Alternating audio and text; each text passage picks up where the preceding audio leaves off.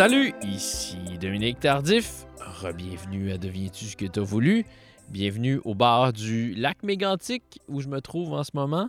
J'espère que vous vous portez bien. J'espère que vous vous portez aussi bien que moi présentement. C'est déjà l'avant-dernier épisode de cette troisième saison. Merci pour les nombreux commentaires généreux que vous avez déposés sur Apple Podcast. À toutes les fois que j'en vois un nouveau apparaître, ça fait ma journée. J'étais particulièrement heureux de savoir que vous avez apprécié mon entretien avec Vincent Pic. En fait, j'étais spécialement heureux de savoir que certains d'entre vous avaient découvert Vincent Pic grâce à cette entrevue-là. J'étais heureux de savoir que vous avez vous aussi été conquis par son charisme et par son enthousiasme. Mon invité aujourd'hui, c'est Louis Saya. Louis Saya, c'est un homme rare en entrevue, mais c'est une sorte de zéligue de la culture québécoise. Il est partout dans l'histoire de notre théâtre, de notre télé, de notre cinéma. Louis Saya a coécrit Appelez-moi Stéphane et les voisins avec Claude Meunier. Il a mis en scène des spectacles de Paul et Paul et de Ding et Dong. Il a réalisé les trois premiers films de la franchise Les Boys. Il est aussi à l'origine de la création des séries Histoire de filles et Radio Enfer. C'est pas rien. Parlant de Radio Enfer, j'aimerais en profiter pour saluer la comédienne Micheline Bernard qui est une des comédiennes chouchou de Louis Saya.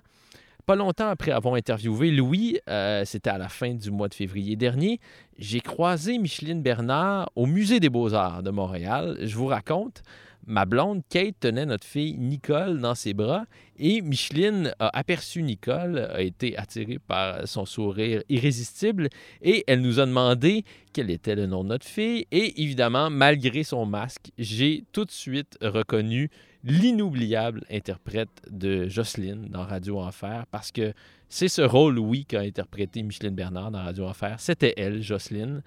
Fait qu'on a jasé un peu et je suis heureux de pouvoir vous dire que Micheline Bernard, c'est une femme aussi sympathique et attachante que vous vous l'imaginez.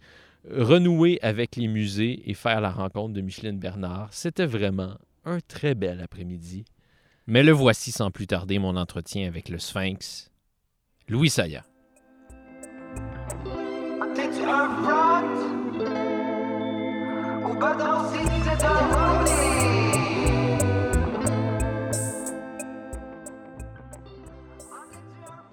Merci d'être là, ça, ça, me touche beaucoup. Ah ben, ça me fait plaisir. J'étais très heureux euh, lorsque j'ai reçu le courriel de, de, votre, euh, de votre agente qui me disait que vous acceptiez de participer à mon podcast. Euh, est-ce que vous êtes à la retraite? Pas du tout. Non? Peut-être pour les autres, ils ont l'impression que je suis à la retraite, mais pas moi. Euh, j'ai écrit une pièce de théâtre, j'ai fait là, je suis en train d'en faire une autre qui va être jouée en début euh, dans un théâtre d'été euh, en 2022, l'été 2022. L'autre va être jouée à Montréal à l'automne 2022. Hmm. Alors, je suis en train de la finir avec Pierre Huet. Oh. Qui est un de mes amis de longue date. On est au même collège ensemble. Euh, on, est, on, est, des vieux amis de longue date. Votre parcours est celui des, des membres de Beau Dommage, dont Pierre Huet s'est souvent croisé. Vous avez coécrit avec euh, Michel Rivard. Oui, voilà, voilà.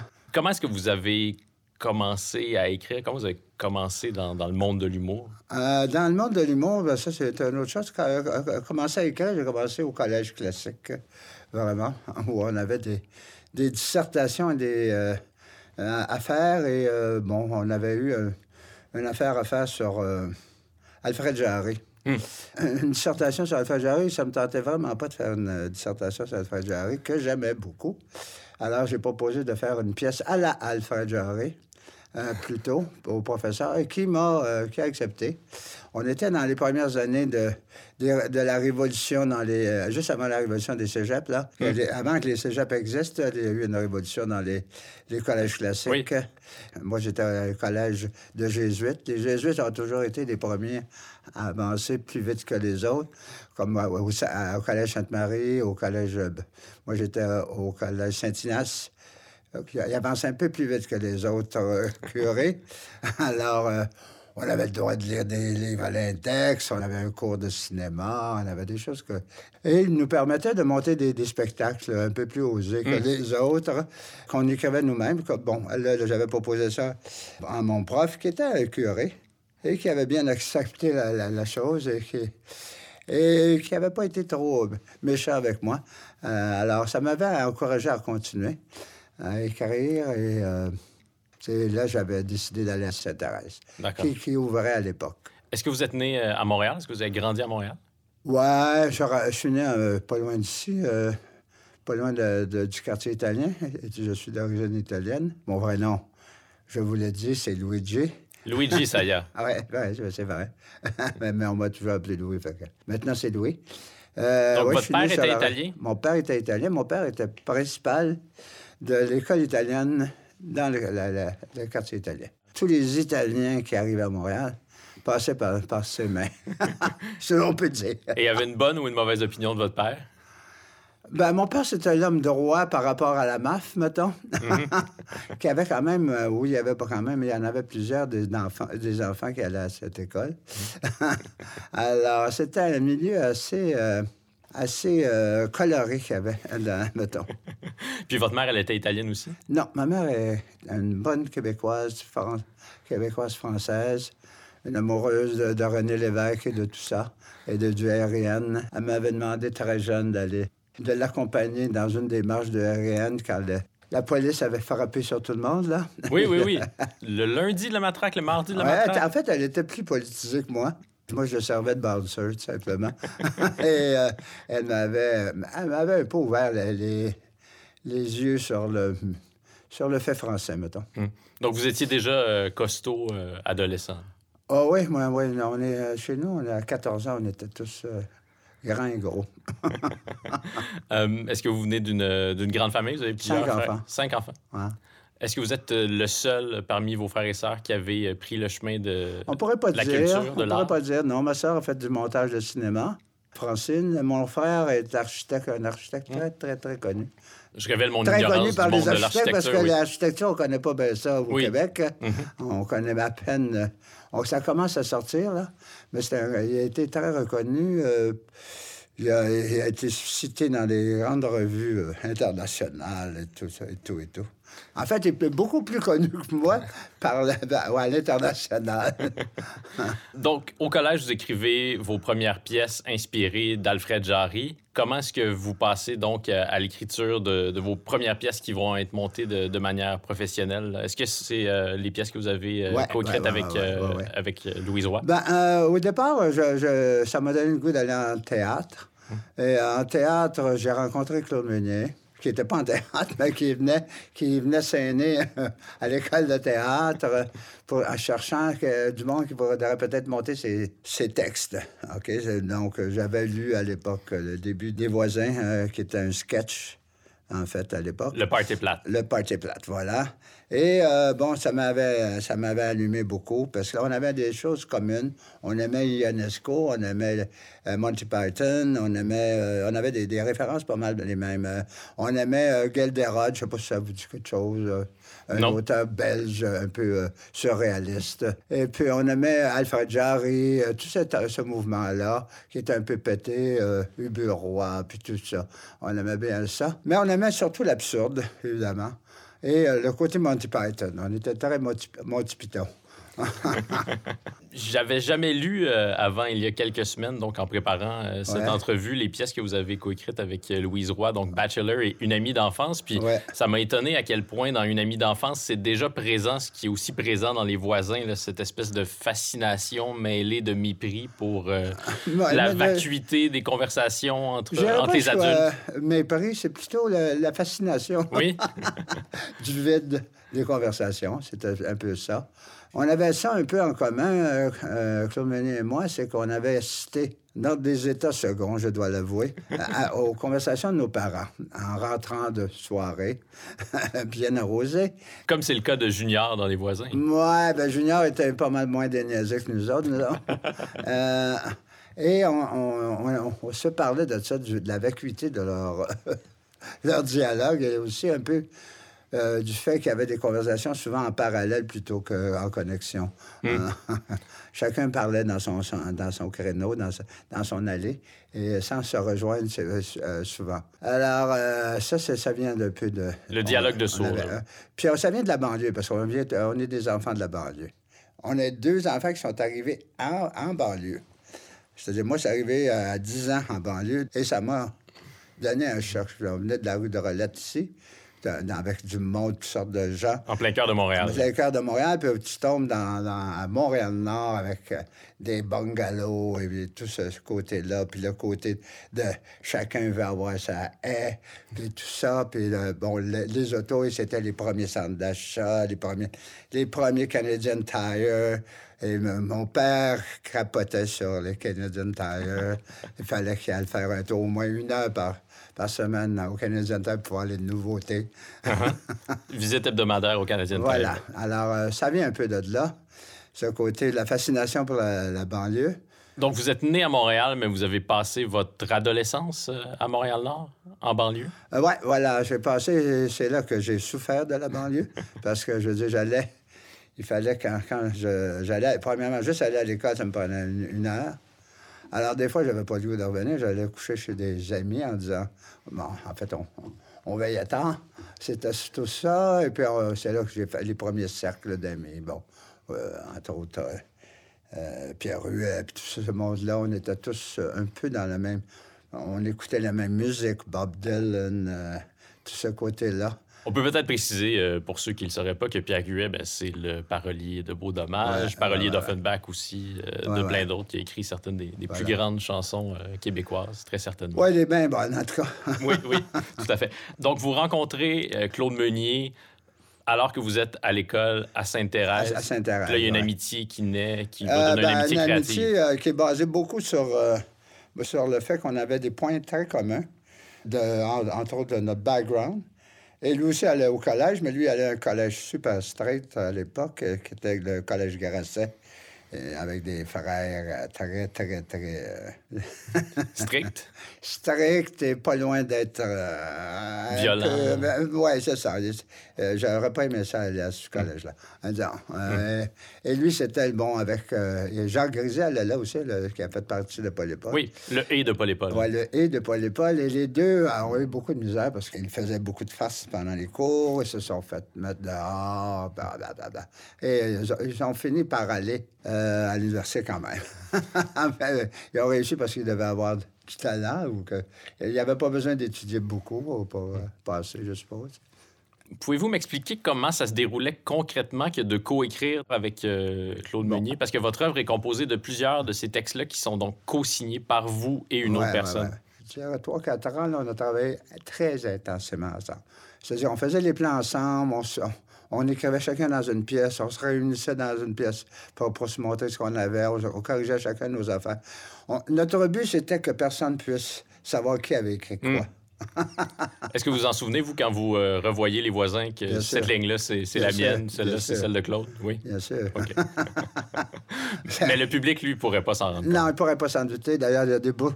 Et c'était notre. Euh, même les voisins, on était, on était fiers de ça les gens pensaient que les bouts que c'était nos amis quand même, euh, les bouts qui pensaient que c'était moi qui avais écrit, c'était lui, et les bouts qui pensaient que c'était moi, euh, que c'était lui, c'était moi. Hmm. Est-ce que c'est une tragédie ou une comédie, les voisins? Je dirais pas une tragédie, mais c'est vraiment un, constat très, très, très noir. D'ailleurs, il y avait eu un, critique français, c'est le seul qui, à l'époque, parce que, bon, la, majorité des critiques étaient assez bonnes, Quoique, on s'était fait planter dans le devoir pas mal euh, par Jacques Larue Langlois, euh, qui, avait, écrit euh, Je vais jamais chez mon beau-frère, mais je ris pas de lui. Alors, j'avais trouvé ça un peu bizarre. Oui. Je le méprise, mais je le méprise, mais je ne ris pas de lui. C'est ça. Alors que nous, on ne le méprisait pas, c'était nos parents. Oui. Alors, c'était plus de l'exorcisme pour nous. Mais c'était pas de l'appropriation culturelle, en tout non, voilà. Puis on riait pas de nos parents, on, faisait un constat plutôt. Mais il y avait un critique français qui était venu, je pense que c'est un critique du Monde, qui était venu chez Dissep voir la pièce et qui avait dit que c'était la pièce la plus dramatique qu'il avait vue. Il, il était sorti déprimé après la pièce et il trouvait que ça, faisait Ionesco, pas pour lui, un peu, euh, comme pièce. Il faut dire aussi qu'après, les gens, Une pièce, elle ne nous appartient pas. On l'a montée beaucoup, beaucoup en, théâtre d'été, puis moins, quand moins. De façon euh, très burlesque. Oui, c'est ça. Presque Alors que tu n'as pas besoin de faire ça. C'est une pièce qu'il faut jouer minimum. Il faut que tu le joues hyper réaliste. Il ne faut pas que les personnages euh, cabotinent du tout, du tout, du tout. C'est supposé être sérieux. Euh, on, comme on se prend au sérieux dans la vie. oui, lorsque Bernard hurle à, la fin de la pièce, euh, y a-tu moyen qu'il se passe rien? Euh, ouais, déjà allé Lui, il croit? Oui, c'est tout à fait. C'est bouleversant, en fait. ouais. Je l'ai vécu, mon Vietnam, tu sais, que dire une grosse immensité de même. Tu dis, ah, ben, oui, c'est ça. Il faut, ne pas mesurer ce qu'est la guerre du Vietnam d'abord. voilà. mais il faut vivre, c'est ça, il faut vivre à l'intérieur quelque chose de, de ben, très, très, bouleversant. pour lui, c'est un transfert d'émotions euh, sur sa haie. Je l'ai quasiment allaité, ça, comment? non, mais il, il faut qu'il le dise très sérieusement. Donc, euh, les versions subséquentes des voisins, lorsque la pièce a été montée de manière plus burlesque, vous, ça vous plaisait un peu moins? Ben, ça me plaisait moins, oui, oui. Moi, je, je, pour ça que j'ai presque toujours monté mes pièces au départ, parce que je ne voyais pas la, vision du comique de la même façon. Moi, je pense que le comique, c'est juste une affaire de beat. Hmm. C'est le même jeu que du dramatique. C'est juste le beat qui est un petit peu, des fois, déphasé ou euh, un peu plus rapide. C'est des fois, ça, ça revire en ping-pong, ou des fois, c'est Ah! Puis là, il y a un temps mort. Nous autres, les temps, c'est marqué d'ailleurs temps, temps, temps. On avait été à l'université de McGill, il y avait une fille qui avait fait son doctorat sur les temps morts dans, les voisins. Pour te dire à quel point ça l'avait marqué. Et elle avait regardé aussi dans Bachelor, c'est la même chose. Il y a des temps. Et les temps parlent beaucoup. Pour moi, c'est ça la différence entre du comique et du dramatique. C'est que quand c'est le temps que tu passes et comment tu, le temps peut, mettons, souligner quelque chose ou ne pas le souligner? C'est laquelle votre euh, la, scène dont vous êtes le plus fier dans, dans les Oh, je sais pas. J'aime bien, j'aime bien toute la, finale. J'aime bien euh, la scène du père et de la mère à la table quand ils se parlent. Puis euh, de, de, euh, la marraine de, Miami. Tout, de tout, ouais, voilà. Puis euh, la mayonnaise et tout ça. J'aime bien ça. Là. Ça goûte donc bon de la mayonnaise. Ouais, ça, c'est ma mère qui avait dit. Pour vrai? ouais. donc, vous avez, vous avez carrément volé à vos ben, parents? Ben, de certaines choses, oui. Oui, oui.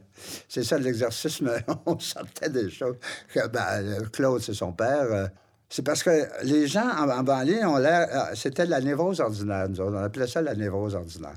C'est que les gens faisaient des choses qui n'avaient pas d'allure, mais sans que ça paraisse vraiment. Son père, c'était un, opticien sérieux. Et à un moment donné, pour te dire à quel point ils étaient pétés des fois en, banlieue, il avait peinturé son asphalte d'entrée bleu. Bleu. Puis là, ben, il, il, passe pas pour un fou, là, lui, là. Une autre fois, il avait. Son père était tanné d'avoir des feuilles sur son, gazon du voisin. Et il s'est levé un matin, il a couper l'arbre de son voisin. C'est des, moi, j'appelle ça la névrose, un peu. C'est une névrose ordinaire. Et ce gars-là ne va pas, va pas aller suivre, va pas aller voir un psychiatre. Peut-être quelque chose qui va pas. Il est accepté, c'est juste une petite chicane de, de, de, voisin. Parce que le voisin fait aussi d'autres affaires. Il est maniaque de son pH de, sur sa piscine. Alors, chacun a sa, manie. Il y en a, c'est la haie. Euh, mon père, moi, c'était la façon qu'il avait son char. Il fallait que tu passes le chamois à telle place, puis après avoir fait trois, trois opérations. Le shampoing pour le toit, ça, c'est lui. Oui, oui, c'est ça. est-ce, que, est que, vos parents ont, euh, ont, vu les voisins? Ben oui. Ben, puis ils ont dit, comme tout le monde, c'est Hey, ça ressemble à notre voisin. Mais pas à eux. non, voilà. c'est fou comment on, on, a du mal à voir nos propres monomanies. Oui, voilà. Et surtout, euh, en vieillissant, on s'aperçoit que nous autres, ça, non, non. moi, ça me glace un peu de voir que des fois, j'ai l'impression de dire des répliques que, j'ai écrites. Et euh, ça, c'est moi qui ai dit, là, ça, ça me fait peur un peu. Ça nous guette tous. oui, c'est ça. Il faut se méfier. Votre autre grande pièce, l'autre grande pièce que vous avez euh, coécrite avec Claude Meunier, c'est Appelez-moi Stéphane. Donc, c'est l'histoire d'un professeur de théâtre qui est incarné dans le, le téléthéâtre, qui a immortalisé la pièce par Gilles Renaud. Puis, il terrorise ses étudiants, on pourrait le dire comme ça. Il leur fait parler de, de leurs secrets les plus intimes et les plus euh, douloureux, avec absolument aucun scrupule. Est-ce que vous le connaissiez, ce, ce Stéphane-là? Ben, je vais vous dire franchement, ça vient un peu de mon école de théâtre. il y en avait des professeurs comme ça à Il y avait des professeurs comme ça, parce qu'à l'époque, euh, à l'époque, ça commençait, les, les, les options théâtre. Puis on était dans une époque assez, assez pétée. C'est-à-dire, euh, les années 70, il y a eu plein de mouvements de théâtre. Euh, bon, euh, le, théâtre polonais, le, théâtre, le Living Theatre, toutes ces petites Mais là, tu sais, nous autres, ils nous faisaient faire une semaine de Living Theatre, une semaine de, de je me rappelle plus de l'auteur polonais qui était à 7 et tout, là. Ça, c'est le, moine acteur, tu sais. Il vit dans rien, puis c'est comme, il faut que tu souffres tabarnak. Avant chaque rôle, tu sais. Alors ça, ça m'a impressionné un peu que, aussi, il y avait des professeurs qui devenaient comme des gourous. Hmm. C'était euh, parce que c'était basé sur. Moi, j'étais un petit peu plus vieux que la moyenne et très suspicieux. Alors, par exemple, bon, euh, il y avait un professeur de même, je ne le nommerai pas, qui nous faisait faire des exercices et qui vraiment visait chaque fois les filles. Évidemment, il y avait tout un. Mettons que Mito aurait eu un, gros travail à faire uh-huh. dans, dans, Ça nous aux options. Et il nous faisait mettre à terre en se tenant les mains, puis à essayer de trouver votre, la, respiration universelle. Mm-hmm. Alors là, tout le monde essaie de respirer en même temps. Et là, ça veut, veut pas, ça va de plus en plus vite. OK? C'est un réflexe. Et là, si tu, si tu, tu respires trop vite, tu, ben, tu prends trop d'oxygène, et là, à un moment donné, toutes les mains lèvent parce que tu as pris trop d'oxygène et tes muscles sont tendus. Puis, ah, oh, wow! Toutes les élèves. Et les filles, je ne sais pas pourquoi, les filles marchaient plus que les gars dans ces genres d'affaires-là. Se faisaient avoir plus parce que les filles ont toujours travaillé plus fort que les gars. Puis, puis voulu plus que les gars parce que, tu sais, mettons, on était 20, 20 élèves, il y avait 10 gars, 10 filles, il y avait les 10 filles étaient bonnes. les gars, il y en avait peut-être deux de bons. tu tu c'était pas égal. Ils ont toujours fallu qu'ils fassent bien plus que nous autres. Mais en voulant trop, ils se mettaient dans des positions que, ben, c'est-à-dire des positions vulnérables. Alors, voilà ce que je veux dire. Donc, pendant toutes ces années-là, vous écrivez ces pièces-là, puis en même temps, vous collaborez avec Paul et Paul, puis avec Ding et Dong? Oui, voilà. Comment donc vous ça a été ça votre entrée dans, le monde de l'humour, euh, Paul et Paul et Ding et Paul et Paul, oui, oui. La première, première affaire comique que j'ai faite vraiment, c'est Paul et Paul. J'ai fait le deuxième show puis le troisième show. La mise en scène? Oui. Puis après ça, j'ai fait. Euh, j'ai pas fait le premier Ding Dong, j'ai fait le deuxième Ding Dong. Euh, puis j'ai fait bien des shows d'humour de, aussi, là, ça. Vous êtes un des co-directeurs artistiques des mythiques Lundi des AA. Euh, c'était comment? Pouvez-vous me décrire l'effervescence de ce moment-là qui occupe une place vraiment très spéciale dans, l'histoire du monde de l'humour? Parce que c'est en quelque sorte le début de l'industrie de l'humour comme on la connaît aujourd'hui. Mais moi, j'étais pas là au début. Euh, j'étais là, moi, euh, dans la suite. Moi, j'ai commencé... Des ça s'en allait. Alors, c'était... la grosse affaire pour, pour continuer. Des gros souliers à. Pendant deux ans, très bien, quand même. Il y avait, ça avait fait des petits. Et on donnait, un, on donnait la responsabilité du show à un comique ou des comiques euh, ben, pendant un mois. Ça veut dire tous les lundis pendant un mois. Et c'est bon, c'est là qu'on a découvert euh, euh Rock et entre autres. C'est là que j'ai commencé à travailler avec eux autres aussi. J'ai fait leurs deux shows. On avait donné au départ à André-Philippe Gagnon un mois. Après ça, on avait donné à M. Barrette, euh, comment il s'appelle? Michel Barrette. Michel Barrette. et après ça, on avait donné à à Québec Mais euh, là, on avait pogné un, hit avec eux autres. Et là, on les avait repris deux, trois fois. Et eux autres, c'est là qu'ils ont commencé à se ramasser du matériel, parce qu'il fallait qu'ils fassent du nouveau matériel. Alors, c'était quand même à ramasser du matériel qui, dans lequel ils se sont servis pour faire leur premier euh, spectacle. Hmm. Vous en avez signé quand même pas mal, des, mises en scène de spectacles d'humour. Puis à un certain moment, vous avez tourné le dos à, tout ça. Ouais. Pourquoi? Ben, parce que, euh, ben, je suppose, parce qu'à un moment donné, il y, a un petit côté redondant. Bon, t'as pas, pas le quatrième mur, euh, puis, bon, moins il y a de monde.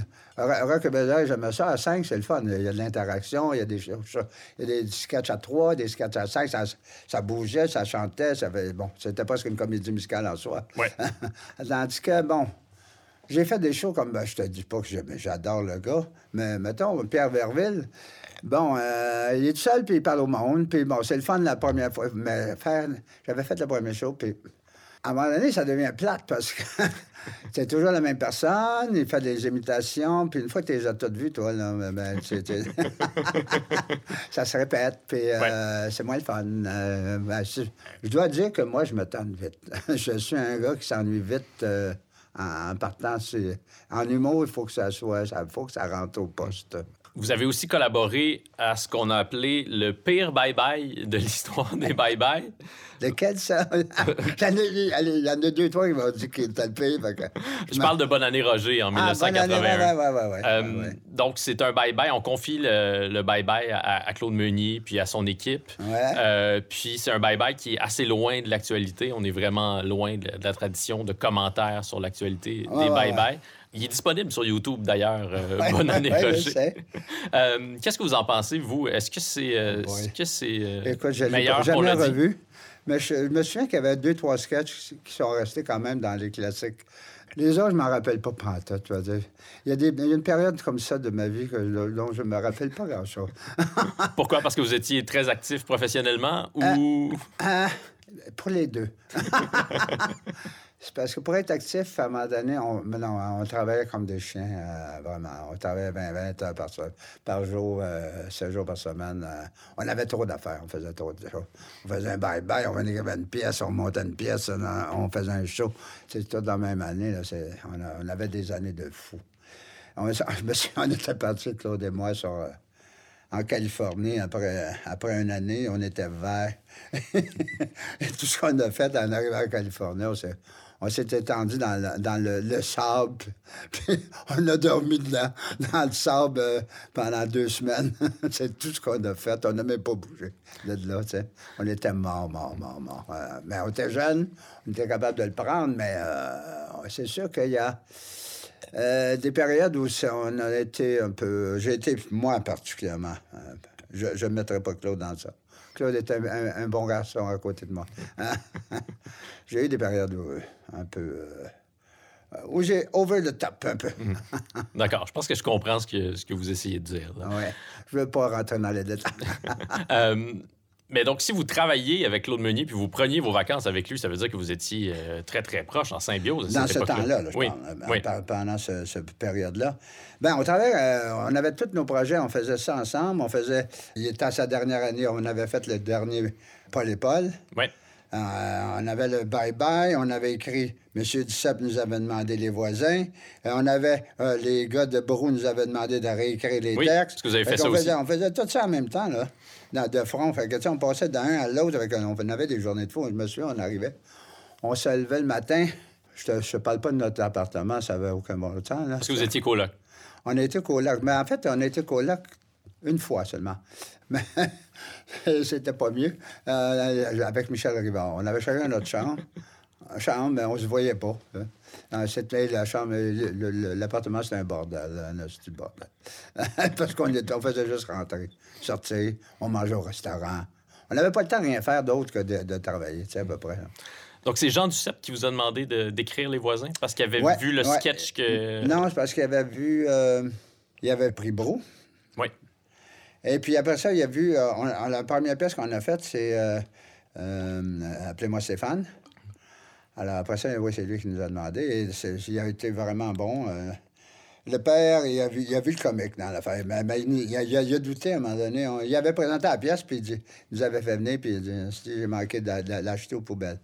ah oui ben, il dit, il dit Au premier coup, il dit J'ai rien compris. Il dit J'ai dit Qu'est-ce qu'ils ont écrit là, autres Puis là, il dit Je l'ai lu à voix haute, et là, ça m'est venu. Il dit tout le comique de l'affaire. Alors, voilà. Et là, il l'a baqué vraiment bien parce que c'était pas évident à l'époque. Je dois dire que bien du monde on n'avait pas eu des bonnes critiques à l'époque, hein? hein? Du tout, du tout, du tout. je peux dire ça. C'est le monde qui était venu. En fait, c'est une pièce pour la, majorité silencieuse. Oui. Hum. J'aimerais ça entendre Jean Duceppe réciter Les voisins. Oui, ben il nous en avait fait un bout, il l'avait en tabarnouche en plus. c'est un être assez exceptionnel. Hum. Mais vous avez aussi, donc, vous venez de le, mentionner, vous avez collaboré à l'écriture de, de Brou. Il y a plusieurs personnes qui ont collaboré à l'écriture de, ce spectacle-là. Puis c'est un autre spectacle qui, un peu comme Les Voisins, euh, on dirait que la teneur subversive de ce spectacle-là s'est un peu perdue euh, avec les années parce que c'était un commentaire sur la masculinité, la, virilité telle qu'elle s'incarnait à une certaine époque. Ben, c'était une époque aussi. Ça, ça peut-être un, plus vieilli à cause de ça. C'est parce que quand on nous avait appelés, ça, il y a toute une histoire qui a été contée 18 millions de fois. Là. Je ne rentrerai pas dans l'histoire. Mais quand on nous avait appelés, bon, ils étaient mal pris. Ils étaient à trois semaines d'ouvrir, et bon, tout ça. Là. Il y avait besoin d'un texte. Il y avait besoin de texte. Et nous autres, bon, moi, j'avais, j'étais en train d'écrire Bachelor. J'avais arrêté pendant deux semaines pour écrire deux textes hein, pour eux autres. Euh, alors, j'ai deux semaines, pas plus, parce que moi, moi j'étais le show qui suivait après. Alors, hmm. euh, euh, ils, venaient, ils, ouvraient leur, théâtre. Il y avait trois shows. Il y avait leur show, il y avait le mien, puis après, il y avait un show de Pierre Lebeau, je pense, après, après la note. Son, son premier one-man show.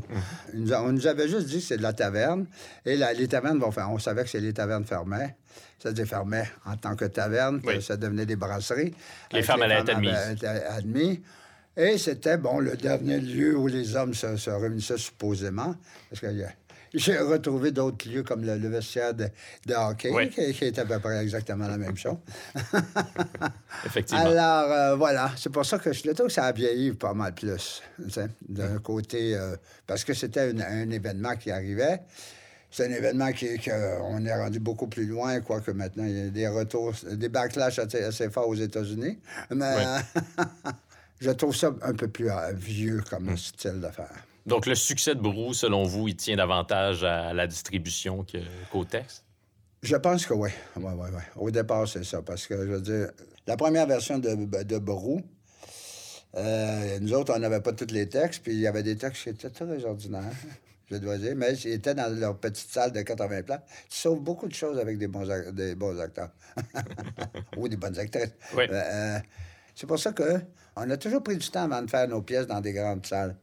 Parce que tu apprends beaucoup dans des petites salles, puis tu pètes moins la gueule. Non, mais moins qu'on te voit, plus il faut que ton texte soit fort. OK? Hmm. Parce que je dire, maintenant, quand, quand Borou jouait au Saint-Denis, bon, il y a du monde qui te voit gros de même, tu sais. Oui, dans la rangée Z, là, c'est ça, on voit pas grand-chose. Ouais, il ne voit pas faire tes, tes, tes, regards et tout. Le sourcil levé, on le voit pas. Donc, c'est là que je dis que le rythme, c'est là que le rythme du comique rentre. C'est, tu vois tourner, paf, la réplique punch ou punch pas. C'est dépendant de comment tu l'as sorti. Mais si tu fais des, des, gambettes, c'est pas ça qui va marcher, nécessairement. Une des raisons pour lesquelles je suis euh, très, très, très content de vous rencontrer, c'est parce que votre premier film, Le Sphinx, c'est euh, un de mes films québécois préférés, sinon mon film québécois ah, ben, préféré. J'ai eu la chance d'avoir une longue conversation au sujet de ce film-là avec euh, Robin Aubert une fois que, que ah, j'interviewais pour un, de ses films à lui. Puis mm-hmm. je sais pas comment on s'était mis à parler de, du Sphinx, puis lui aussi est un, ah. très grand fan de ce film-là.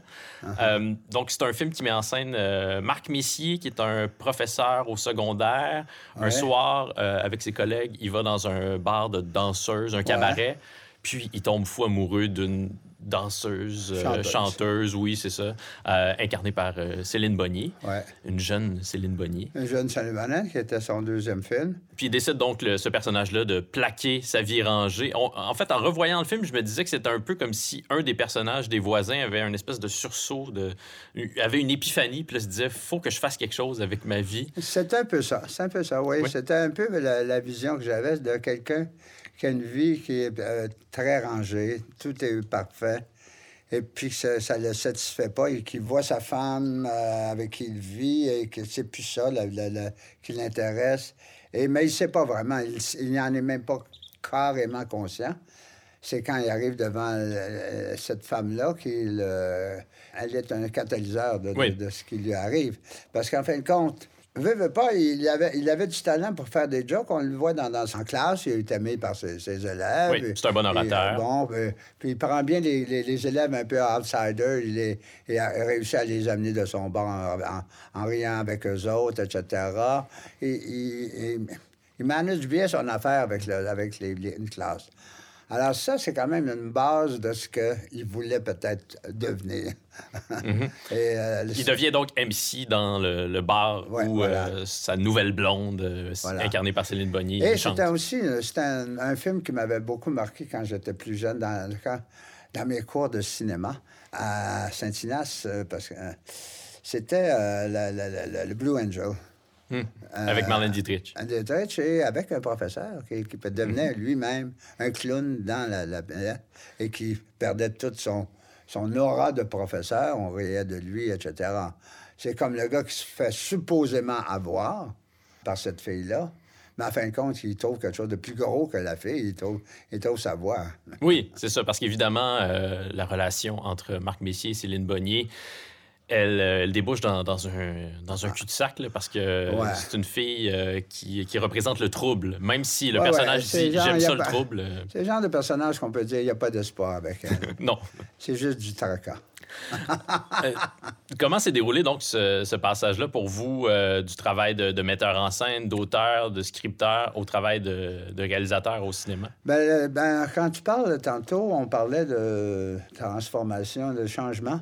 Ben, ça, a été un peu euh, cette période-là aussi. C'est que j'étais tanné un peu de faire de la mise en scène de spectacle. J'en ai fait beaucoup, beaucoup, beaucoup.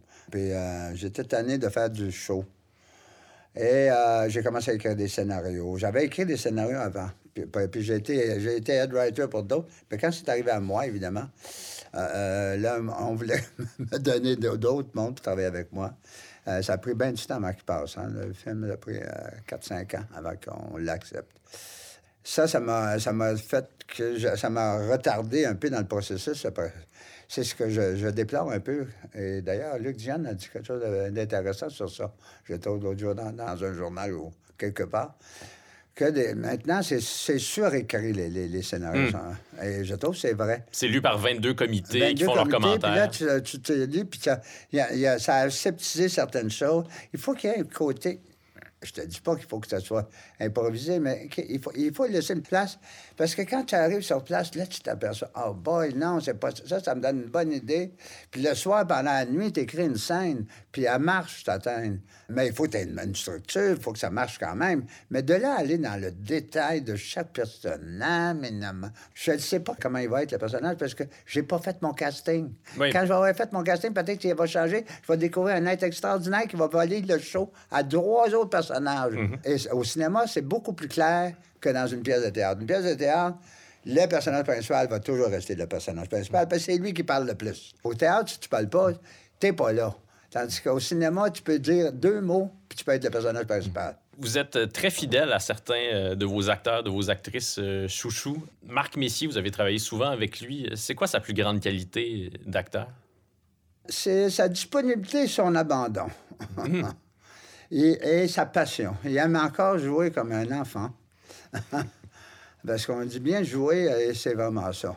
Lui, il aime ça être sur un plateau, c'est la place où il est le plus heureux au monde. Et euh, sa disponibilité, là, là, bon, je travaille avec lui justement sur un spectacle qu'il va faire. Oui, mais c'est amusant parce qu'à la fin du Sphinx, donc le personnage qui incarne, je veux pas voler le punch, mais le film est paru depuis 25 ans, donc euh, ça va. Euh, il devient humoriste, le personnage du Sphinx. Puis là, Marc Messier va présenter son premier spectacle en tant qu'humoriste. Pas qu'humoriste, c'est plus un one-man show. C'est un one-man show. Il n'est pas juste. S'il va pas là pour faire des jokes, il va là, ben, ça va être comique aussi. Mais il, va, il vient compter comme. C'est comme compter ta vie avec un, en, l'interprétant, en interprétant ta vie. C'est-à-dire que c'est pas, pas un, journal personnel qu'il va uh-huh. faire, là. OK? C'est une transposition de sa vie. Hmm. Mais euh, il a du plaisir encore à être sur une scène, il a du plaisir à apprendre ses textes, et c'est un être que tout, tout, le monde aime, avec qui... Tout Parce que moi, c'est une affaire bien importante, c'est l'équipe euh, aussi. C'est que les, la chimie entre les, les, acteurs. Moi, quand je fais un casting, Oh, lui, c'est problématique. Euh, oui, elle, c'est problématique parce que à trop de bébites, ça va, ça va faire chier les autres. Surtout quand tu fais du théâtre, tu, te vois tous les soirs, tu vas en tournée. Et ça peut créer vraiment quelque chose de pas fun. Euh, quand quelqu'un est trop bébiteux. Alors. Bébiteux. Bébiteux. Je la dire, non, mais dans le sens, tu que euh, ces, petits, petits, émois personnels, puis Tu sais, c'est les gens qui sont bien appréciés, c'est les, on appelle ça les troopers. C'est comme. Mhm. c'est un peu comme au, hockey. C'est que partout, c'est un jeu, hein. Alors, ceux qui sont willing, ceux qui ont du fun, puis qui arrivent à. Puis, bon, des fois, tu peux euh, ne pas être en forme, mais je veux dire, tu sais que, en général, ça va. Euh, euh, quand tu as du fun avec. Tu as plus de plaisir à jouer. C'est pas pour rien que les gars ont fait 35 ans. Là. Sinon, oui. S'ils se faisaient chier pendant... Après, il n'y a, pas d'argent pour mm. arrêter ça, hein quand tu t'haïs, il n'y a pas une somme d'argent qui va arrêter un acteur qui ne peut plus. Euh, en entrevue, euh, lors de la parution du film Le Sphinx, donc avec le magazine 24 Images, vous disiez D'abord, j'aime bien ce qu'on appelle la comédie dramatique par opposition à la comédie légère. Je ne veux pas que le film soit une sorte de fast-food comique. Puis là, votre film suivant, c'est Les Boys. Puis moi, je, trouve vraiment pas que c'est du fast-food comique, mais c'est une critique qu'on vous a beaucoup adressée, qu'on a adressée à la franchise Les Boys, que c'était de la comédie plus facile. Est-ce que vous trouvez qu'on a été trop dur avec, euh, avec Les Boys? Écoute, je défendrai pas Les Boys jusqu'à la fin de mes jours, c'est sûr. Mais quand une affaire va bien, tu te fiches de n'importe quelle critique parce que, bon, ça a bien été. Il y a du monde dans les salles. Ben, euh, dans le sens que tu as tellement de, de, de, témoignages de monde qui Hey, c'est le rôle, moi, là, tu me ce rôle-là, ça m'a tellement marqué. Tu, tu dis, bah, ça a dû... Moi, j'ai eu un.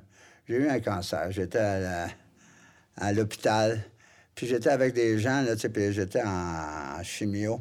Et il y avait une madame qui était là, elle souffrait. On était tous plugués, là, tu sais, sur le produit. Puis là, elle me voit, puis elle me reconnaît. Puis elle dit, je, vais regarder juste vos affaires. Elle dit, je braillerais, je voudrais mourir. Elle m'a dit, le soir, je regarde les trois boys. Puis ça me fait rire. À la scène TV, ça te fait, ça peut pas faire autrement que te rejoindre. Hmm. Et tu te dis, ben, il y a une personne là-dessus, peut-être que je vais l'aider à vivre.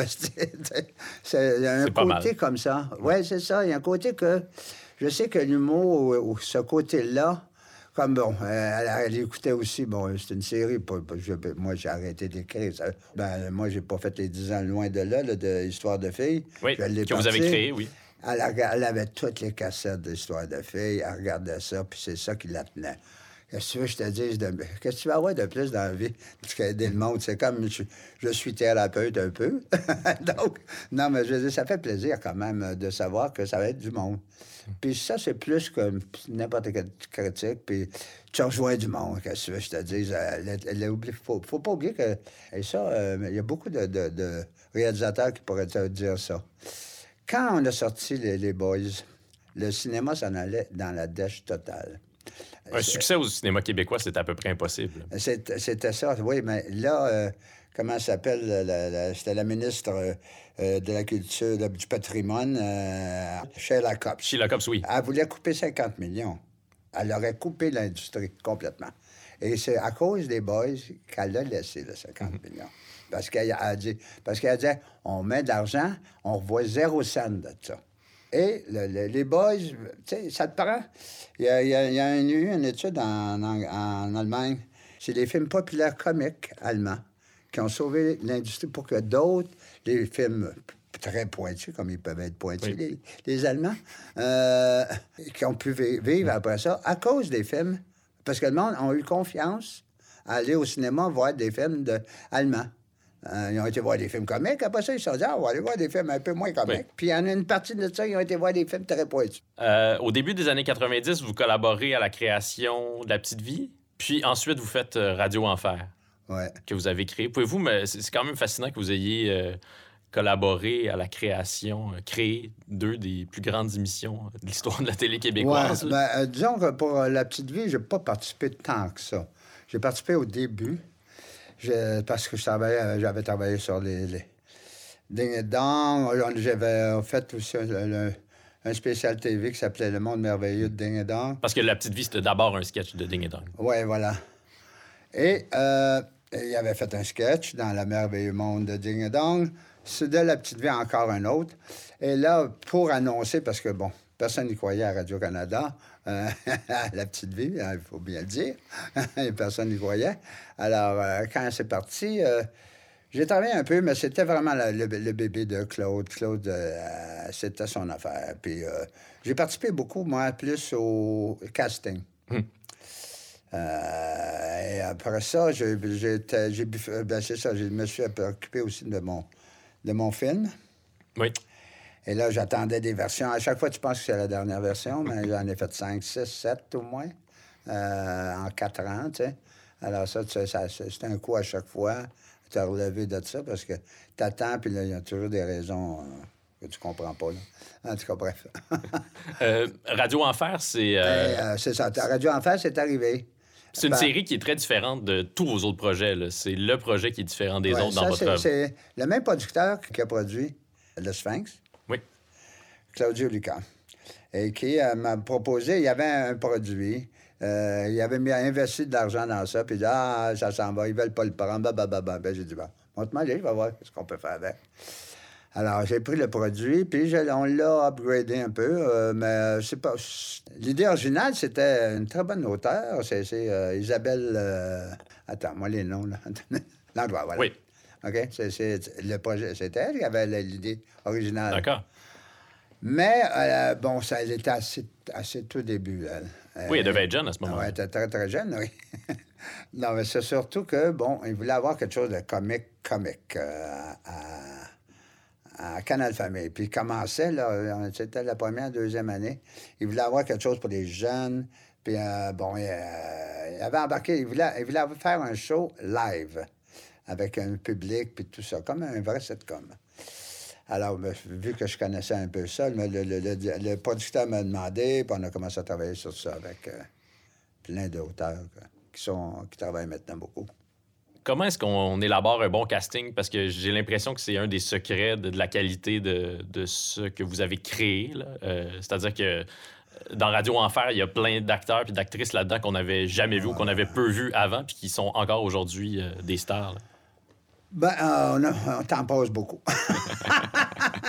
je peux te dire, non, mais ne faut pas que tu te contentes. Euh, tant que tu n'es pas content, tu te dis, euh, je vais essayer un autre. Il faut, faut, que tu aies passé tout, même il faut que tu aies raclé. Même des fois, tu peux aller racler les, les, les, théâtres amateurs, puis tout ça, là, si tu ne l'as pas trouvé. Parce que, bon, moi, je voulais, je voulais qu'il soit petit. C'est un tout petit, hein? dans, ça. À part celle qui fait Maria. À part elle, euh, c'était tout des, des, des, des. Oui. c'est comme. Euh, bon, donc, je savais qu'il était pour rester à un look jeune pendant plusieurs années. Mm-hmm. Parce que c'est, c'est, tu prends le gars, il, il, pogne, un pied à un an, puis il, là, il y a une grosse voix, puis là, ça, ça change tout, tu sais. Euh, ça visait vraiment les 12-13 ans et en bas. J'aurais dirais même 10 pour les filles. 9-10 euh, pour les filles, puis jusqu'à 13 pour les gars. oui, moi, j'avais à peu près cet âge-là, 11-12 ans, lorsque je regardais Radio Enfer. Alors, euh, ça, prenait quelque chose où ils pouvaient facilement se reconnaître euh, et s'identifier. Oui. Avec, On voulait tous être Carl de Catcharet, même si, au fond, moi, en tout cas, j'étais plus Léo que, que Carl. et tu vois, Léo a bien fini. Hein? oui, tout à fait. C'est ben, déjà, Robin Aubert, sex déjà, déjà, il était. Euh, écoute, Robin, c'était l'acteur de sa génération. Hein? Et même, je. J'avais pas compris qu'il voulait devenir euh, réalisateur. J'ai dit, tu t'as rien à faire, tu vas être le meilleur acteur de ta. Ah non, mais euh, c'est lui qui a eu raison, évidemment. Mais c'était un grand, grand, grand, grand acteur. Là. Hum. c'est un par dix ans de même, là, tu sais. Et il y avait, il y avait, tu sais, c'était tous des gros, des gros talents. Michel Jarrette, euh, mais les filles étaient bonnes. Euh, il y avait euh, mon ami Micheline Bernard aussi, qui était vraiment... Une autre de vos, vos actrices fétiches. Ah, ça, c'est mon actrice fétiche. oui, parce qu'elle joue dans le Sphinx, elle a joué dans Vice Caché. Elle, joue pas, je l'avais connue à Québec, avant d'en faire, justement. Les voisins, j'avais fait une version des voisins à Québec, au Bois de Coulonge un été, puis j'avais passé en même temps l'été à Québec. Et je l'avais connu, euh, puis avec Guylaine Tremblay qui jouait dedans. Et puis euh, on s'était connus pas mal. Puis je l'aimais beaucoup comme actrice. Alors, euh, je, quand il venait à Montréal, elle a eu beaucoup de difficultés là, au début. Elle est arrivée comme trop tard dans sa carrière. C'est elle qui joue Jocelyne dans Radio Enfer, juste pour les gens qui nous écoutent présentement, qui ne la replaceraient pas. Elle avait de la misère. Et puis moi, ben, je, elle voulait laisser le théâtre. À ce point-là? Ah, ben, quand je l'ai engagée pour, euh, pour le Sphinx, elle était sur le bord de... Elle, était découragée un peu, là, tu sais. Euh, parce qu'il y a des âges pour les femmes, c'est très Les comédiennes, c'est très difficile. Mm. Elle avait fait une grosse carrière à Québec. Et c'est tentant, tu joues au Trident, tu joues dans les gros théâtres. Puis euh, peut-être elle avait 32 ans, peut-être ou 34 euh, quand elle venue à Montréal, je sais pas. Là, mais là, là tu es comme dans une... Un entre-deux. Un entre-deux. Puis là, tu en as beaucoup, tu sais, mm. dans l'entre-deux. Et euh, elle n'était pas connue parce que, bon, celle qui passe, veux, veux pas, ça marche. Maintenant, c'est le clic, au nombre de clics, mm-hmm. mais là, dans le temps, c'était le nombre de fois qu'on t'avait vu. à l'écran, ça faisait qu'on te reprenait pour une autre affaire. Alors, elle n'avait pas d'appel. Euh, c'était dramatique, je ne comprenais pas. Alors, euh, je l'avais engagé dans, dans, dans, le Sphinx. La scène de la bibliothèque dans le Sphinx, c'est absolument euh, délicieux, ça. Vas-y donc fourrer ta fille de club. Ah, c'est merveilleux. Oui, c'est ça. ça J'aimais bien le lieu. Les lieux peuvent parler beaucoup aussi. Parce que c'est comme, comme être dans une église, une bibliothèque pour moi. Oui, parce que donc elle, incarne la, la, femme de l'épouse de Marc Messier qui la quitte. Puis donc là, c'est une scène euh, où, elle, euh, décharge sa colère sur lui. Elle est bibliothécaire elle-même. Oui, c'est ça. Donc euh, on, doit respecter le silence dans une bibliothèque, mais là, on respecte pas tellement le silence. C'est elle qui brise le silence, oui. celle-là. Donc, c'est vous qui, avez eu l'idée de. oui, d'elle. Ben, tout le casting, en fait, euh, c'est moi qui l'ai fait. Euh. Jocelyne, c'est. Ouais. Tout le monde se rappelle de Jocelyne, sa façon de parler. Ben, ça, c'était. Tu vois, c'est toujours des affaires qui viennent de, la réalité. Parce qu'on avait été à un meeting, à un meeting à, Télé... à Canal Famille. Et c'est la même chose. La pire place, c'est Télé-Québec à, l'époque, je ne sais pas maintenant. Mais les émissions pour enfants, il avait décidé qu'il y avait toujours une psychologue hein, pour les enfants qui était là et qui te parlait. Puis elle avait sorti une expression et moi, j'avais, j'avais manqué de pouffer de rire parce que est-ce que vous trouvez que c'est too much pour. Elle avait dit too, too much pour être vrai? Ça se dit pas, ça, tu sais. On dit pas Too much pour être vrai. Elle, faisait la jeune. Oui. Puis euh, elle l'avait pas. et c'est de là que c'est sorti. Euh, toutes les expressions de, de jeunes qu'elle essayait de faire. ils essayent d'être jeunes, mais ils ne sont, ils savent pas à quel point les jeunes sont trop ridicules euh, avec leur euh, façon de... Hmm. Euh, l'autre film marquant de votre cinématographie, c'est Les Dangereux. c'est un film qui est, marquant pour moins bonnes raisons, peut-être. Ouais. en tournant Les Dangereux, est-ce que vous le saviez que ça allait pas donner un bon film? Écoute, je l'avais su, alors, je l'avais su, mais non. Euh, comment je te dirais ça? Je n'étais pas sûr du tout parce que j'étais pogné mais, comme euh, dans un tourbillon dans cette affaire-là. C'est toujours des affaires comme ça qui te font. Des fois, tu sais, bon, c'était un autre réalisateur qui était supposé le faire. Il est tombé parce qu'il était malade ou je ne sais pas quoi. Et là, le, producteur des, des euh, si tu le fais pas, je vais perdre mon argent, à genoux devant toi presque. Je vais te donner tout ce que tu veux, mais en fin de compte, il ne donne rien. Euh, dans le sens, euh, bon, c'était pas le monde que je voulais. OK? Oui, parce que là, c'est un des rares exemples dans, dans votre œuvre d'un casting qui. Euh, ben, il n'y a aucun de vos comédiens fétiches là-dedans. C'était pas peu. le monde que je voulais et j'étais pogné avec ce casting-là. C'est Véronique Cloutier et euh, Stéphane Rousseau qui sont les, les personnages et, principaux. Euh, J'ai rien contre eux autres, absolument rien. Mais c'est pas ceux-là que je voulais. Et ça, ça, ça, a joué énormément. Et avec ça venaient toutes sortes de contraintes aussi, comme. Euh, moi, j'aurais voulu avoir une voix, une vraie voix de chanteuse, une, vraie chanteuse. Euh, bon, ça, fait, ça, change beaucoup de choses. Et ça n'a jamais atteint ce niveau-là. Tu sais, je le voyais plus comme une farce à la... Un peu les films de Guy Ritchie, tu sais, un peu, un peu la violence qui fait rire. OK? Oui. C'était un petit peu ça, le but. C'est-à-dire, on voit de la violence qui fait rire, et ça, ça jouait aussi beaucoup contre le film. Parce qu'il n'y avait pas eu de sang dans les fenêtres euh, à l'époque. Et euh, on a accusé le film d'être d'une violence. Ben, c'est assez ordinaire à côté d'un film américain, mettons. Oui, effectivement.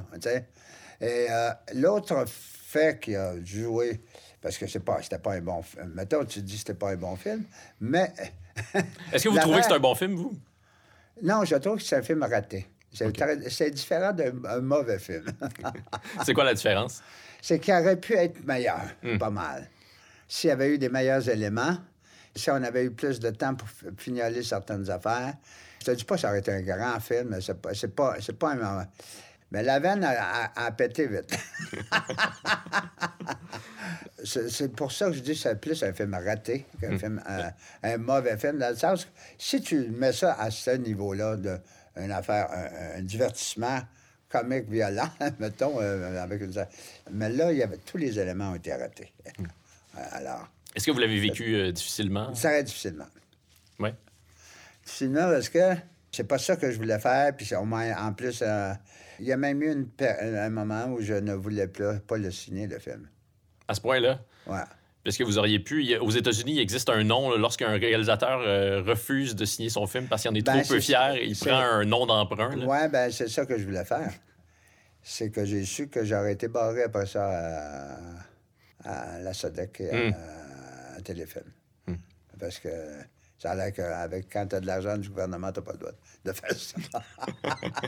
Alors, tu sais le fait fond de l'histoire. faut signer ce qu'on fait avec l'argent du gouvernement. Non, non, mais dans le sens que, oui, j'aurais voulu ne pas le signer. Hmm.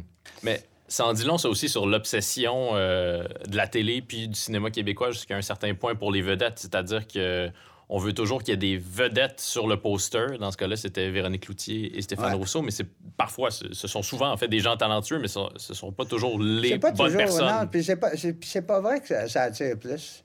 Euh, parce que nécessairement, tu sais, des fois, ça attire plus, mais c'est l'histoire qui attire. On a plein d'exemples de films euh, ou de, séries qui ont marché avec des gens qui n'étaient pas connus, mais l'histoire était bonne. Euh, tu sais, par exemple, est-ce que Crazy a marché à cause de Michel Côté? Non.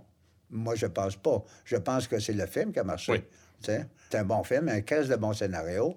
Puis euh, le film est bien fait, puis tu sais, ben, l'autre n'était pas connu. Euh, il y avait pas. Marc Grondin n'était pas connu, non. Euh, sa mère, c'est pas une femme, c'est pas une actrice assez connue. Je me rappelle pas de son nom. C'est Daniel Prou. Oui, Daniel Prou. C'est pas, on peut pas, c'est pas elle qui va attirer les, les foules, là. Alors, je pense que c'est pas, c'est pas vrai, cette, théorie-là, que les gros noms nécessairement attirent. Hmm. Un autre de vos acteurs fétiches, c'est euh, Serge Thériault. Euh, on le voit dans, dans, le Sphinx, il joue un homme de main, un Italien. Un Italien, euh, Est-ce que c'est inspiré de, de gens que, que vous avez connus? Ça, c'est sûr. Ça, c'est sûr. Hier, étant italien moi-même. il fait très peur, en fait, Serge dans, dans, le Sphinx. Il est ben, comique aussi, mais il fait peur. ça, écoute, mon producteur était italien.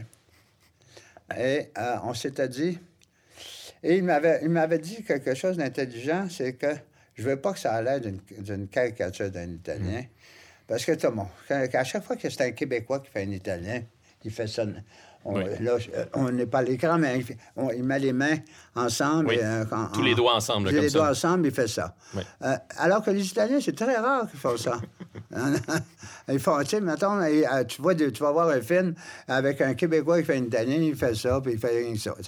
Alors qu'il y, a tout un langage chez les Italiens qui, est visuel.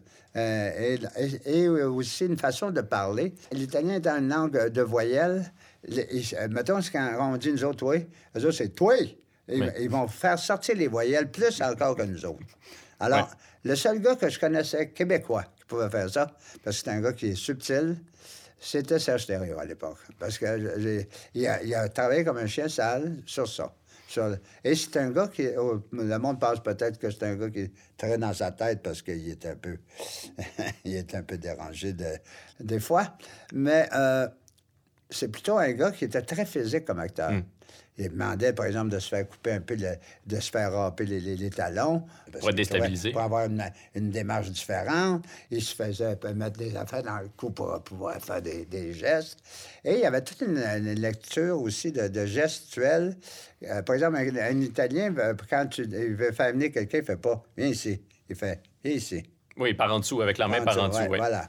Et quand il serre la main à un, Caïn, il ne serre pas la main de même. Il serre la main par-dessus toi. Toi, tu faut. C'est une façon de dire que tu cèdes devant lui. Alors, ça fait ça. Toi, tu es en dessous. Oui, OK. marque de domination. Marque de domination. Que tu, euh, tu, tu respectes qu'il est plus haut que toi. Comme Même si on serrait la main. si pas dans la même vieille, là. Oui, OK. Parce que j'ai eu à le faire pour aller euh, réserver, moi, le, le bar. ah, parce que c'est un bar qui appartenait réellement à des criminels. appartenait à la sœur de Cottrené. Oh! Puis elle mesure à peu près 4 pieds. Ben, elle est morte, mais je peux en parler. elle mesure 4 pas de danger, pieds. Elle était faite comme un sapin. OK? Puis, et j'étais passé par la... Elle restait juste en arrière du euh, Solid Gold. Et on rentrait par la, la, cuisine. Et dans la cuisine, il y avait 100 bibelots d'éléphants en, porcelaine, partout, et tout shiny. Ça veut dire qu'il y avait une femme qui faisait rien que ça. Shiner des, éléphants. Des éléphants dans sa cuisine. une mafieuse qui collectionne des bibelots d'éléphants. Elle arrivée, c'était elle. Pourquoi vous voulez Est-ce que vous allez rire des Italiens? Hmm. ça. Puis là, elle est arrivée, elle a tendu sa main, puis il a fallu que je mette ma main en hmm. dessous. Hein? Donc, ça a été tourné au Solid Gold? Oui. C'était important pour vous de tourner dans un, lieu authentique? Non, c'était parce qu'on avait un bon prix là-dessus. le Solid Gold était en, changement de vocation. Ah. le Solid Gold avait été... Il y avait un des fils des Cotroni qui avait essayé de faire un spectrum avec ça. Ah. Il y avait eu deux shows, un avec Claude Dubois. Euh, pourtant, c'était après sa période. il y avait eu deux shows, puis après ça, euh, la, madame, la madame euh, Cotroni trouvait que ça ne rapporte pas. Hmm. Ah, j'ai fini, fini. Les effeuilleuses, ça rapporte Alors, davantage. On va, le striptease. Alors, il y avait un, mois de lousse entre les deux vocations. Alors, nous autres, on, est rentré dans le lousse. OK. Pourquoi est-ce qu'on l'a si peu vu dans des rôles? Ça, c'est un rôle qui est à la fois dramatique et comique, le rôle de, Serge Thériault dans Le ah. Sphinx, mais après, on l'a vu dans Gas Bar Blues jouer un rôle vraiment plus, euh, plus dramatique, mais sinon, on l'a pas revu jouer des, rôles de ce type-là. Pourquoi ben est-ce qu'on l'a ben peu utilisé de cette manière Parce que le monde n'avait pas de d'imagination peut-être pour le prendre dans d'autres rôles, parce que si un acteur pouvait faire tout, mais il faut dire aussi c'est un comme on dit, c'est du high maintenance. Euh, mm. Serge, comme certains acteurs, faut que tu t'en occupes pas mal. Le rassurer? Non. c'est d'autres choses. C'est de l'avoir sur le plateau. Mm. Donc, s'assurer qu'il soit là à l'heure et qu'il soit oh, présent. Oui, c'est ça qui est plaisir. Mm. Mais, mais là, ça, à un moment donné aussi, ça, ça a été son problème. Hein, d'arriver, d'être là en état, etc. Oui, on sait, puis ça, a été rendu public à quelques occasions qu'il y a eu des, des problèmes d'alcool. parce que c'était un, des plus grands acteurs que j'ai connu, moi, ben c'est sûrement. Et euh, effectivement, tu as raison, euh, il aurait pu jouer n'importe quoi. Mm. Est-ce qu'on sait s'il va bien? Est-ce que vous savez s'il va bien, Serge Thériault? Non, on n'a pas de nouvelles depuis. Moi, j'ai eu des nouvelles cet été, puis euh, j'ai plus de nouvelles. Il était supposé d'aller mieux, il m'a parlé, puis euh, après ça, il m'a il me répondait plus. Hmm. Parce qu'à toutes les fois qu'on célèbre euh, Paul et Paul, comme c'est arrivé au cours des dernières années, ou La Petite Vie, on espère toujours que Serge Thériault va ouais, être là. Ben, j'espérais le revoir pour un show. Puis ben, il disait qu'il voulait revenir, puis tout ça. Je voulais au moins voir comment, dans quel état il était. Mais non, ça, je pense que... Je pense qu'on ne le reverra pas, je pense. Hmm. Euh, votre amitié avec euh, Claude Meunier, est-ce qu'elle existe euh, toujours? Est-ce que vous êtes toujours amis aujourd'hui? Ben, on est toujours amis, c'est sûr, mais on n'est pas, on n'est plus des amis de proches. On hmm. a, je ne sais pas si c'est parce qu'on a trop travaillé ensemble. C'est intense quand même ce que vous me décriviez ouais, tantôt. Oui, oui. Pendant cinq ans, on a, ça n'a pas arrêté du tout, du tout. On, on vivait presque ensemble. pourtant, on avait deux appartements, mais on était dans la même pièce. J'allais euh, quand on était chez eux, j'allais me coucher sur le, divan, puis euh, on se retrouvait dans le salon, puis on écrivait chacun notre part. C'était vraiment tout le temps, tout le temps, tout le temps. Fait qu'à un moment donné, tu, tu peux pas faire autrement que de tomber un peu sur les Et euh, te connaître tellement que, que tu veux avoir d'autres choses. Hmm. Donc, vous êtes en bon terme, mais vous fréquentez on, pas... On a un très bon terme, on se revoit des fois, mais euh, de toute façon, on a suivi des chemins différents aussi mm. après, euh, pas mal, tu sais. Mm. Vos problèmes de santé, est-ce que c'est derrière vous, euh, votre cancer? Oui, oui, oui, oui. Ça va très bien. Ça fait... Je parle de ça, ça s'est passé en 2011 tantôt. 2011? Hein. Ben, oui, je suis en rémission totale. Est-ce que je peux vous demander quel cancer vous avez eu? Le cancer de la gorge. De la gorge, OK. Oui, le même que, que, que Michel Tremblay. ça me donne pas le même talent. Mais vous êtes euh, toujours tous les deux euh, debout. Vous avez survécu à ça. ça. Euh, non, non, ça s'est bien résorbé, puis j'ai été chanceux. Vous avez retrouvé toutes vos, toutes vos capacités. Oui, puis j'ai pas eu de, Comme Michel, lui, il y a des... Je le vois souvent, quand même, on a le même agent. Mm-hmm. on, se voit souvent à l'agence quand je vais. parce que lui, il se tient là, c'est comme. C'est sa deuxième maison. Lui, il a des problèmes ben, plus de, de salive. Ouais. Et euh, moi, j'ai pas eu rien. Mm. Des effets secondaires, oui. Des caries. OK. c'est pas trop pire. C'est pas si mal, effectivement. Ça pourrait être pire que ça. ça a été difficile, les, euh, les traitements? c'est pas le fun. la chimiothérapie, c'est pas le fun, non? Non, c'est vraiment pas le fun. C'est vraiment. Euh, une, mauvaise, une mauvaise passe à passer. Qu'est-ce qui vous reste à accomplir? Parce que c'est tout à fait époustouflant ce que vous avez accompli euh, dans votre carrière. Ben là, il me reste plus grand-chose. non, non, mais je veux dire, je suis un peu sérieux, là. Euh, c'est pas ça que je fais ça. Le théâtre aussi, c'est le théâtre, c'est la, parce que faire un film, je n'ai plus l'énergie d'attendre quatre ans, moi, non, euh, pour un film. J'ai voulu présenter un film après, après que j'ai été malade, justement. Puis ça traîne. Ça a pris quatre. Euh, j'avais des noms, puis encore la, des, surécrire, surécrire, surécrire. Et je me disais, je vais, avoir quel âge quand je vais, le réaliser? Mm-hmm. Alors que là, je peux faire un. Ben, S'il n'y avait pas eu la pandémie, on, je jouerais, c'était l'automne. Mm-hmm. Tu sais, hein, au théâtre, tu, écris, six mois après, tu, joues. Oui. C'est le fun, à mon âge. on veut des résultats plus rapides. on ne sait pas quand ça va finir. Sais. Est-ce que vous êtes plutôt fier de ce que vous avez euh, accompli dans votre carrière?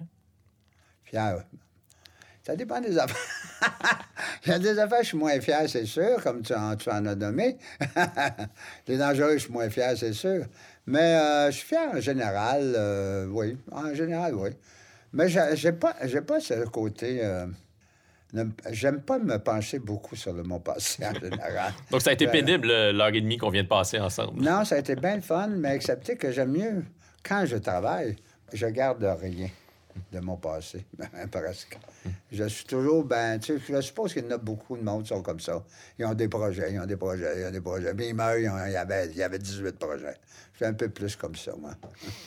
Le nom de, mon podcast, de mon balado, c'est Deviens-tu ce que tu as voulu? Donc, je vous pose euh, cette question-là pour conclure, Louis Saya. Devenez-vous ce que vous voulez? À 80 Peut-être. À 80 c'est pas mal ce que je voulais parce que, bon, j'ai eu des périodes aussi difficiles euh, que j'ai bien appréciées quand même pendant que je les vivais. les bonnes et les mauvaises périodes m'ont donné beaucoup de jus pour, pour ce que j'écrivais. Et j'ai eu bien du fun. Fait que euh, je pense que ce qui m'a amené aussi dans ce métier-là, c'est le fun, parce que je me suis dit à un moment donné, autant, autant j'ai l'air d'avoir fait bien affaires, j'étais un gars de nature très paresseux. c'est difficile à croire, effectivement. je suis plutôt incontemplatif, moi, dans la vie. Hmm. Alors, euh, si j'avais pas quelque chose qui, qui, était comme un jeu, j'aurais pas fait grand-chose. Mm. tu sais, mettons, aller travailler euh, une job euh, de 9 à 5, j'aurais pas été capable. Il faut, que ça soit comme... que je sois envahi puis que je n'arrête pas. Dans ce temps-là, je, je travaille. Euh, donc, j'ai joué, j'ai joué beaucoup dans ma vie et j'ai eu du fun. Vous avez aussi trouvé de l'inspiration euh, au fond du baril lorsque vous vous êtes euh, retrouvé là? Ben, entre autres, le, sphinx, c'est beaucoup... Hein, c'est basé sur bien des choses personnelles. même si c'est transposé, là. c'est des choses que je pourrais dire que j'ai passé à travers des choses qui auraient été au, moins aussi avec ça. Vous avez connu votre propre Céline Bonnier? Ah, oui, j'ai connu ma propre Céline Bonnier. J'ai connu... J'ai connu ces, ces, ces, ces, moments difficiles, oui. Euh, j'espère que les gens qui n'ont jamais vu le Sphinx vont avoir envie de, de voir ce film-là après avoir euh, écouté cette conversation parce que c'est un grand, grand film. C'est un honneur de vous avoir rencontré. Louis, merci beaucoup d'avoir ah, ben, accepté mon invitation. Merci beaucoup, ça a été très agréable. merci.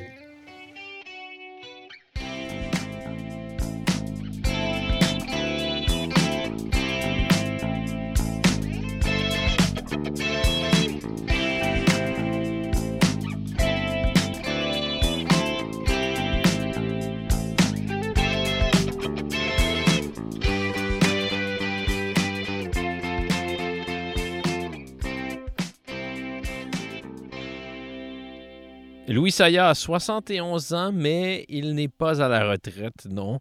Le premier spectacle solo de Marc Messier auquel il a collaboré, il sera présenté dès le début du mois d'août au théâtre La Marjolaine des Semaines. puis ensuite un peu partout au Québec. Si vous avez aimé cet épisode, n'hésitez pas à nous laisser une bonne note ou un commentaire sur Apple Podcast. J'aimerais aussi dire que ça goûte donc bon de la mayonnaise, mais on peut pas dire à quoi ça goûte. Deviens-tu ce que tu as voulu est monté et réalisé par Jean-Michel Berthiaume? Merci à Anatole pour la reprise de Daniel Boucher, à Louis-Jean Trudeau pour les musiques additionnelles et à Jean-Guillaume Blais pour le visuel. Salutations à mon ami Vincent Blain du studio Madame Wood. Je m'appelle Dominique Tardif. Je vous donne rendez-vous vendredi prochain pour le dernier épisode de cette troisième saison. Et je vous souhaite d'ici là de devenir ce que vous voulez.